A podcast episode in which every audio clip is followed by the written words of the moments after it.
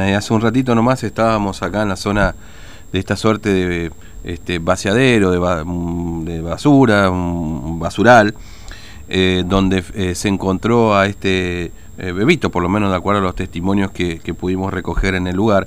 Pero por supuesto está interviniendo la justicia para investigar cómo, cómo llegó hasta ahí este, este bebito, por supuesto.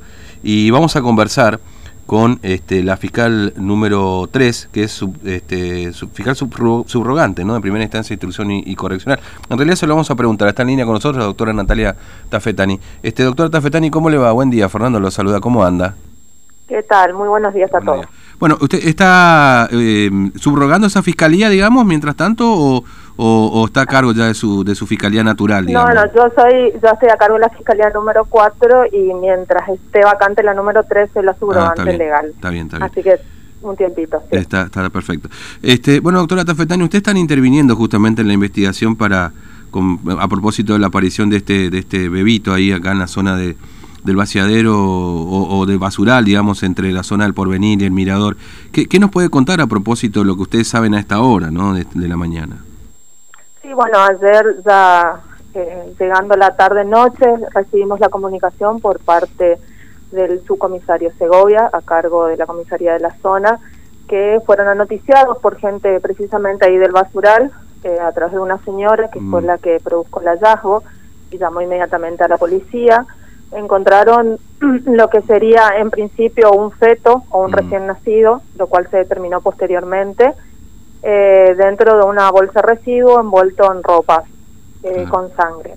bueno, se intervino, inmediatamente se dispuso el doctor Guillen, que es el juez interviniente, inmediatamente dispuso el traslado a la morgue judicial de nuestra ciudad y ya avanzada la noche se pudo realizar el acto de necropsia para saber específicamente mm. cuál era la edad gestacional de este de este feto y poder determinar las causales de muerte. Mm. Es así que ya muy tarde nos informaron que efectivamente se trató de un recién nacido, el chiquito logró respirar por sí mismo, eh, él no tenía signos de traumas, de mm. golpes, de nada que pudo haber causado la muerte, eh, concluyéndose que efectivamente el deceso se produjo por un patio respiratorio no traumático, probablemente, desconozco yo, producto precisamente de, de las circunstancias en que fue hallado.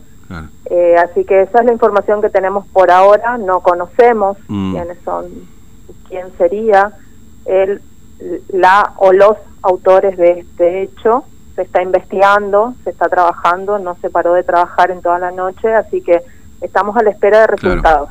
Sí, me imagino la complejidad de todo esto, pero bueno, en definitiva lo que se puede decir es que el, bebito era un, recién nacido, eh, tenemos entendido que un, que un varoncito, digamos, ¿no? No sé si tienen esta información ustedes también. Tenemos, tengo entendido que sí, sí, mm. según los informes, eh, bueno, es determinante la situación de si el bebé había logrado respirar o no a los fines de la calificación legal. Mm.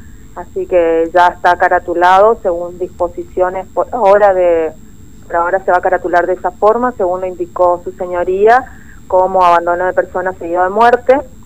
Eh, es una pena bastante alta, va de 5 a 15 años de prisión. Así que vamos a ver, vamos a seguir trabajando en el transcurso de estas horas. Eh, se están preparando medidas ahora a fines de tratar de dar con mm. estas personas. Sí.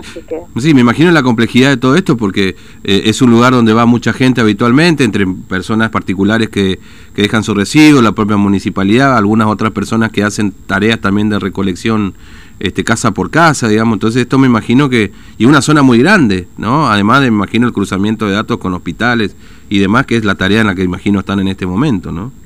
Sí, sí, la verdad que el despliegue de la policía es muy amplio, trabajan con los equipos más especializados en esta materia, tratando de rastrear y dar con las personas. Hay varias personas que pueden aportar datos, eh, ya se les recibió testimonio anoche mm. a través de, las autoridades prevencionales y constantemente estamos en comunicación y tratando de, lograr encontrar a quién habría hecho esto. La verdad que es un hecho bastante complicado y mm fuerte para la sociedad. Sin duda. Son los, más desprotegidos y bueno, siempre impacta de otra manera. Claro, obviamente que sí. Bueno, doctora Tafetani, gracias por su tiempo, muy amable, gracias. Por favor, a ustedes, hasta, luego, Hasta luego. Bueno, este, la doctora Natalia Tafetani a cargo de la Fiscalía número 3 es, este, está subrogando, digamos, es natural de la 4, pero este, vale la aclaración también